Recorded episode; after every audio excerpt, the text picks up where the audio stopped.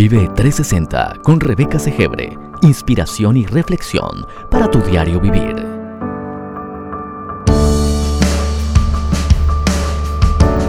Bienvenidos.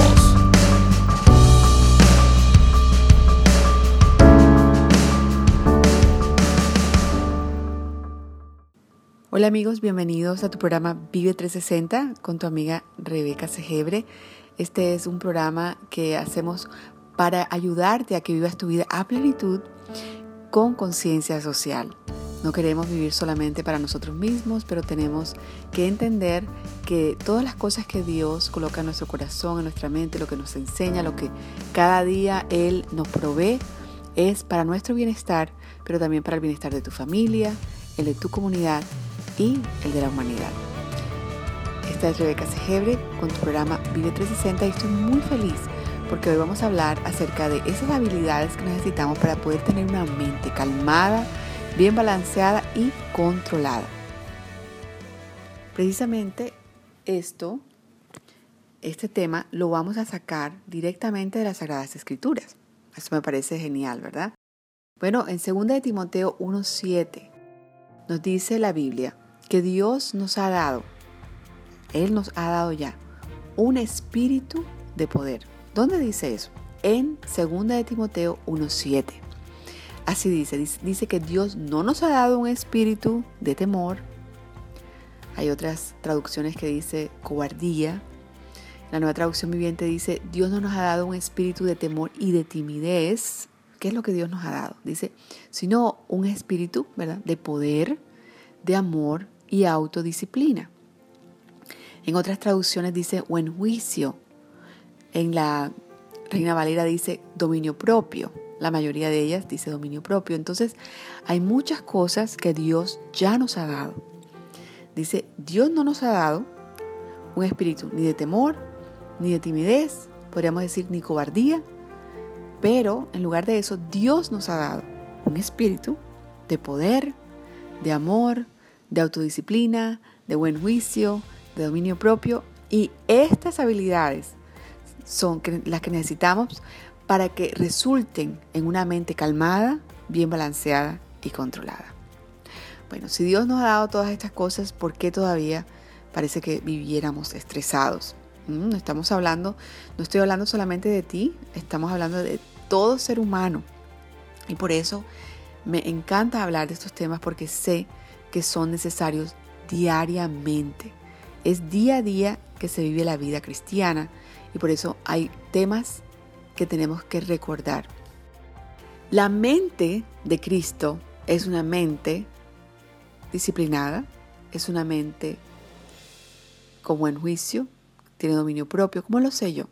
Porque la Biblia dice que eso es lo que el Espíritu de Dios nos ha dado. Dios nos ha dado un espíritu de, un espíritu de poder, un espíritu de amor, un espíritu de autodisciplina. Quiere decir, ¿cómo nos los ha dado ese espíritu? A través de la mente de Cristo, a través del Espíritu Santo. Entonces ya Dios nos ha dado todas estas cosas. Lo tenemos dentro de nosotros. Pero también tenemos la mente, vamos a decir, de la carne. Y esta es la que se enoja, la que se molesta, la que tiene temor, la que se acobarda. Y muchas veces nosotros, nuestra propia cobardía, nuestro propio temor a la vida, a las cosas, al enfrentarnos a lo que tenemos enfrente de nosotros, es lo que hace que reaccionemos de la manera que reaccionamos. Yo muchas veces me he dado cuenta que yo reacciono de una manera y ¿por qué reaccioné tan duramente, tan rápidamente? Y me doy cuenta que cuando miro detrás de esa reacción hubo un temor, un miedo a algo que tal vez yo no me había dado cuenta que le tenía temor, le tenía miedo. Esa no es la mente de Cristo. Esa es mi mente, mi, mi Rebeca que sale a florecer y se enoja y se molesta y tiene temor, tiene miedo. Entonces, pero la Biblia dice que Él ya Dios, Dios ya nos ha dado lo que necesitamos para tener una mente sana, una mente calmada, balanceada, controlada. ¿Y qué es? Es el Espíritu de Dios. Entonces necesitamos comenzar a usar todas estas cosas maravillosas que Dios nos ha dado. ¿Qué te ha dado Dios? Pues tienes que decirlo, tienes que recordarlo. Tienes que decir, Dios me ha dado ya un espíritu de poder, de amor, de autodisciplina, de buen juicio, de dominio propio. Cuando tú dices esto, no estás diciendo eh, cosas para ser positivo o para que se hagan realidad. Es la realidad. La Biblia lo dice. Él ya ha dado ese espíritu. Lo que tenemos que hacer es usar lo que ya Dios nos ha dado. ¿Cierto? Tú puedes que tengas en tu casa la mejor máquina para hacer ejercicios, pero si tú no la usas, pues no vas a tener el cuerpo que dicen que la máquina que tienes en tu casa te va a dar. Es exactamente lo mismo. Así nos sucede a nosotros, a todos. Así que vamos a recordar que esto que Dios nos ha dado, allí, si lo utilizamos, vamos a tener, vamos a, van a resultar en habilidades, ¿verdad? En habilidades que van a resultar en una mente calmada, balanceada. Yo pienso que eso es lo que todos queremos, una mente controlada por el Espíritu Santo. ¿Sabes? La esperanza. Me gusta hablar de la esperanza porque nos estabiliza, no solamente mentalmente, sino también eh, en nuestras propias almas. La Biblia dice que es como el ancla de nuestras almas, la esperanza. Eh, yo me he dado cuenta de que muchas veces cuando estamos en desesperanza, llega la desesperación.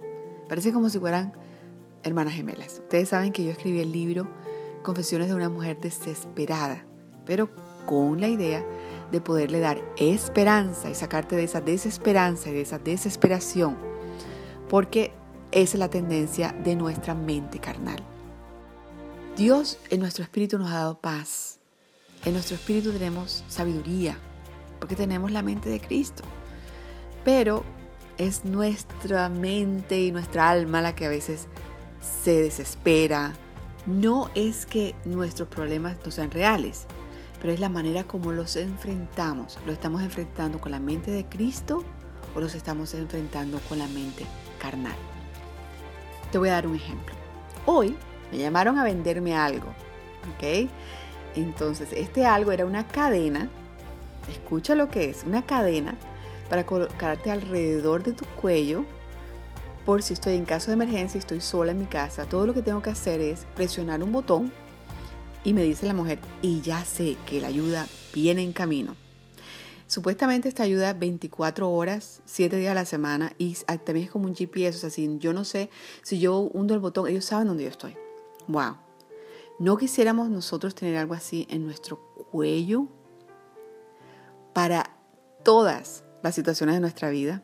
¿Verdad? Yo me, yo me puse a pensar, si yo tengo algo así, imagínate ¿Qué tal que yo piense que estoy en emergencia y empiezo a, hundir el botoncito y vamos a ver que no es emergencia realmente, sino que me asusté, me dio temor, tuve miedo, ¿verdad? Pero sería interesante poder tener algo así alrededor de nuestro cuello.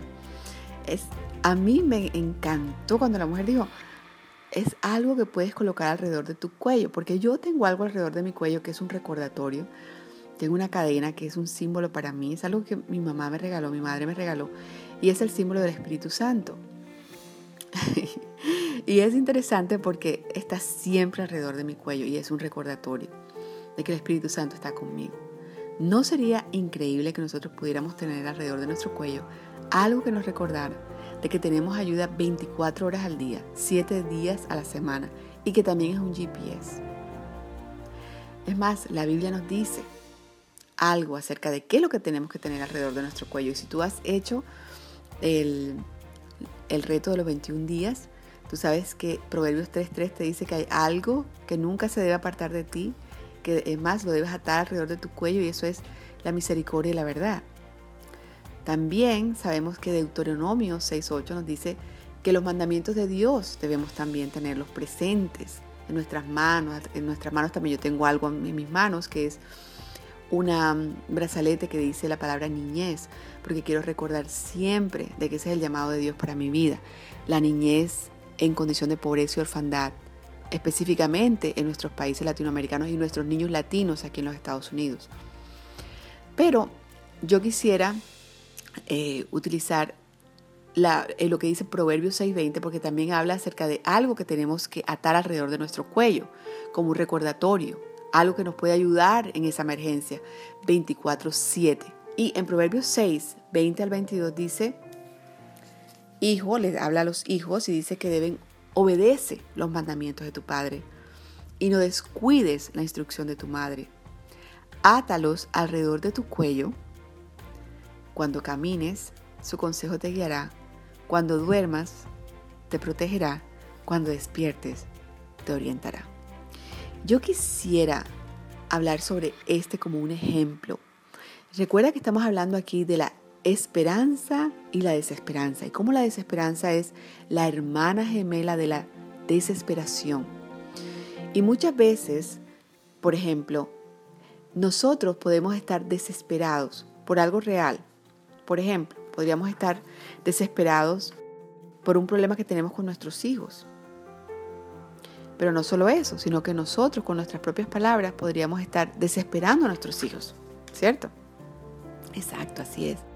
Entonces tenemos que tener cuidado porque yo sé, muchas veces tal vez tú tienes un hijo o una hija y este no está caminando, no está haciendo lo que debe hacer y tú estás a punto de desesperarte. ¿Por qué? Porque estás a punto de perder la esperanza de que pueda haber cambio. Entonces tú dices, ¿qué haces? Porque empiezas a hablar y tal vez lo que estás haciendo es sembrando desesperanza también en la vida de tus hijos. Eso nos pasa a todos. Empezamos a decir cosas, bueno, no nos debería pasar, deberíamos ser más sabios que eso, pero nos podría pasar. ¿Qué tal? Así. Entonces, si empezamos a hablar y a sembrar desesperanza en la vida de nuestros hijos diciéndole, tú nunca vas a hacer, nunca vas a llegar, entonces se vuelve un ciclo, vicioso en el que nuestros hijos actúan de manera en que nosotros podemos perder la esperanza y nosotros le hablamos a nuestros hijos de manera que ellos no tienen esperanza para sus vidas, sino que se sienten que eso es todo lo que yo voy a hacer porque las palabras de mi padre y de mi madre. Entonces, ¿dónde dónde cerramos este ciclo y dónde nosotros le vamos a decir a nuestra alma, ok, sí, tienes razón, tiene, hay una razón por la cual tú te puedes desesperar, pero no pierdas la esperanza. Entonces, ¿qué hago, Rebeca? ¿Qué hago? ¿Sabes qué tienes que hacer? Recordar cuál es tu rol y cumplir con ese rol. Por ejemplo, en este, en este versículo, en Proverbios 6:20, dice, claramente dice, le habla a los hijos, es algo bello, le habla a los hijos, le dice, Hijos, obedece los mandamientos de tu padre y no descuides la instrucción de tu madre. Átalos alrededor de tu cuello. ¿Por qué? Porque cuando camines, su consejo te guiará. Cuando duermas, te protegerá. Cuando despiertes, te orientará. Qué hermoso, qué lindo para los hijos, ¿verdad? Pero yo quisiera hablarle también a los padres. No está tan obvio, pero está ahí, tácito. Si nuestros hijos deben atar alrededor de su cuello nuestros mandatos y nuestra instrucción, quiere decir que nosotros vamos a dar mandato y vamos a dar instrucción. Y es interesante que dice que nuestro padre nos va a dar mandatos, no sugerencias, mandatos. Y que nuestra madre nos va a dar instrucción. Y que estas instrucciones, si nuestros hijos las, ataran alrededor de, de su cuello, cuando ellos caminen, ese consejo los va a guiar. Y cuando ellos duerman, eso que nosotros, esa instrucción y esos mandatos los van a proteger. Y cuando despiertan, esos mandatos y esas instrucciones que nosotros les damos los van a orientar. Y yo me pregunto, ¿estamos haciendo nosotros esto para nuestros hijos? Pues si nosotros estamos desesperanzados o si estamos a punto de perder la esperanza o si estamos a punto de desesperarnos con nuestros hijos, lo que tenemos que hacer es estar seguros de que seguimos cumpliendo nuestro rol. Yo lo digo porque soy una madre, una madre que tiene dos hermosos hijos, hermosos y preciosos, que también me podrían tratar de desesperar o de perder la esperanza, porque a veces actúan y hacen cosas que uno dice, ¿de dónde salió eso? Si eso no es lo que yo he enseñado. Pero, ¿qué me toca a mí? Me toca continuar en esperanza, pero más allá de eso, la esperanza llega cuando yo decido actuar en mi rol. Cuando decido actuar en el Espíritu de Dios que me dio, no un espíritu de cobardía para atemorizarme por las cosas que ellos están haciendo, diciendo, sino un espíritu de poder, de amor, de autodisciplina, en el cual yo puedo decir, mi rol como madre es instruirlos. Hace poco, es más, ayer David repitió unas palabras que escuchó de un compañero. ¿Cómo yo lo sé? Bueno, él habló y yo dije, ¿de dónde salieron esas palabras? Porque yo sé que esas palabras no son la instrucción que yo le he dado. ¿De dónde salieron esas palabras? Y él me dijo, mis compañeros siempre hablan así. Entonces, mi esposo estaba a punto de darle un mandato y un mandato fuerte y no solo eso, sino algo más, como una reprensión.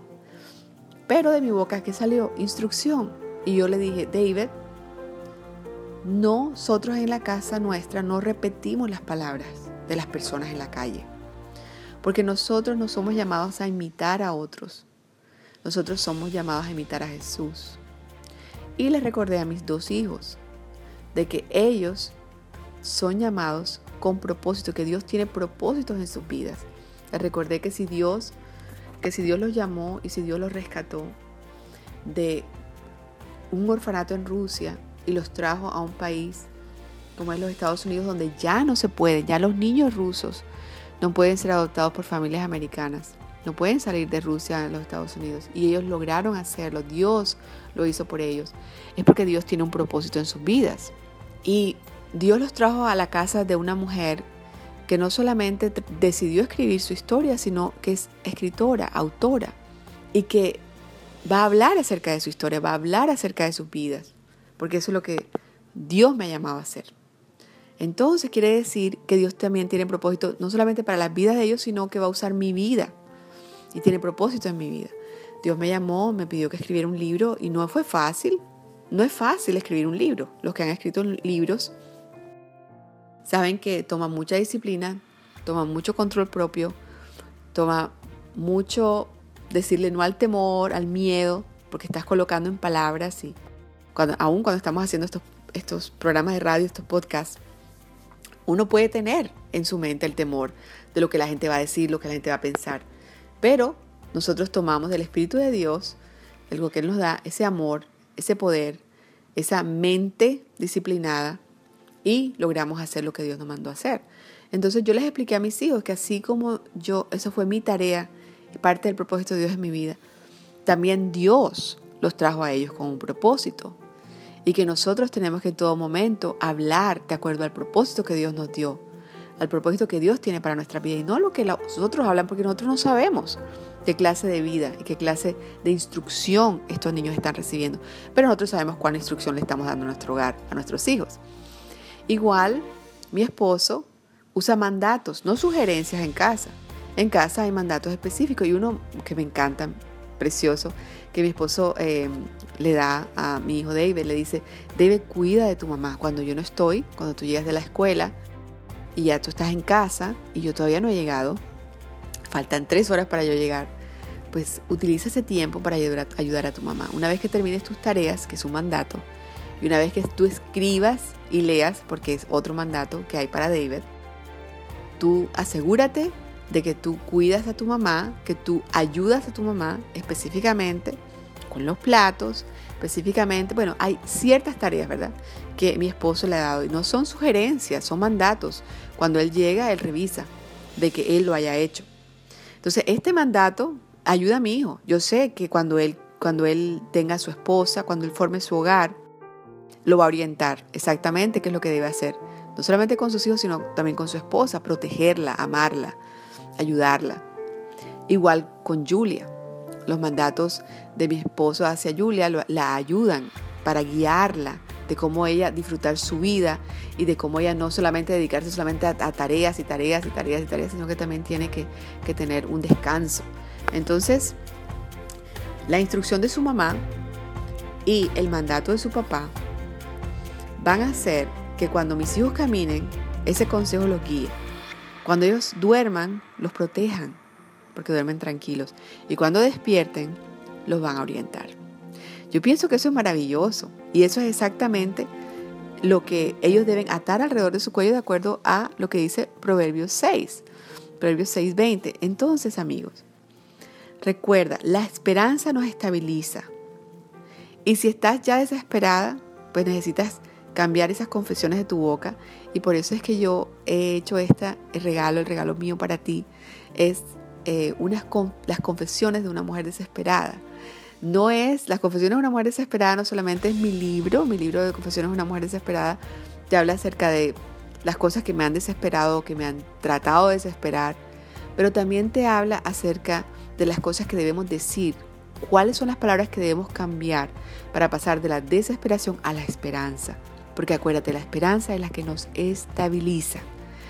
si nosotros en nuestra mente llega el temor y nosotros no tenemos esperanza, nosotros vamos a permitirle al temor que nos lleve, o esos pensamientos de temor, nos lleven a donde nos va a llevar, no es bueno. Porque eso no viene, no viene del Espíritu de Dios. Como dice 2 de Timoteo, eso no viene. Dios no, no nos ha dado un espíritu ni de timidez, ni de cobardía, ni de temor. El espíritu que Dios nos ha dado un espíritu de poder y de amor. Entonces, ¿qué cosas tenemos que decir? Tenemos que entender cuál es nuestro rol, actuar en nuestro rol. Si tu rol es de mamá, tu rol es instruir. No es de ponerte a pensar en todas las cosas, oh no, si mi hijo dijo esto, esto quiere decir que ahora su vida va, se va a cambiar y va a ser mala y va, va a terminar en esto o aquello. Eso es irse con el temor. Lo que tienes que hacer es tomar y decir, no, ¿cuál es mi rol? Madre, ok. Entonces, instruir. Instruirlo en el momento y tener la esperanza de que esa instrucción sabia, de acuerdo a la palabra de Dios que tú le estás dando, va a resultar en el bienestar de él y el tuyo. De que esas palabras que tú estás sembrando en su vida van a dar fruto bueno para él, para ti, para toda la familia y también para la humanidad. Es por eso que mis regalos son confesiones, las confesiones positivas, sacadas de las sagradas escrituras. No son confesiones positivistas ni palabras bonitas que decir, no tengo nada en contra de ellas, sino que estas confesiones que yo te voy a dar son sacadas de las sagradas escrituras y tú las puedes, las puedes confesar diariamente. Son mi regalo para ti cuando tú te inscribes para recibir eh, mi, mi carta, mi carta semanal que también te va a, llevar, te va a traer cosas preciosas como eh, nuestro podcast, por si acaso no la escuchaste en la radio o si no lograste ir a iTunes o SoundCloud, entonces te va a recordar y te lo va también a mandar a tu, a, tu email de esa manera. Y además, pues tú vas a tener de regalo algo precioso. Son confesiones que tú vas a, a, poder hablar cuando te sientas que la desesperación, la desesperanza está tocando tu puerta. Por ejemplo, una confesión preciosa sería esto. Dios me ha dado un espíritu de poder, un espíritu de amor, un espíritu de autodisciplina. Me ha dado buen juicio, me ha dado dominio propio. Yo tengo en mí las habilidades que van a resultar en una mente calmada, bien balanceada y controlada. Cuando tú decides decir estas palabras, cuando tú confiesas estas palabras con tu boca, tú estás hablando la verdad, estás hablando la verdad de Dios. Si tú tienes el Espíritu de Dios dentro de ti, si tú has aceptado a Jesucristo como tu único y suficiente Salvador, el Espíritu de Dios ha venido a morar en ti. Y Él te da este Espíritu, el Espíritu de amor, de poder y de dominio propio, un buen juicio. Así que yo te invito a que tú vayas a mi página de internet, rebecasegebre.com o si es más fácil, vive360.org, vive360.org y allí tú puedes eh, escoger cuál de todas las de, de, los temas de los que yo hablo normalmente eh, va a ser apropiado para ti. Y si uno de esos temas es el que estamos hablando ahora mismo, que es el de tener una mente sana, una mente, la mente de Cristo, en la cual estamos calmados, bien balanceados, tenemos eh, buen juicio.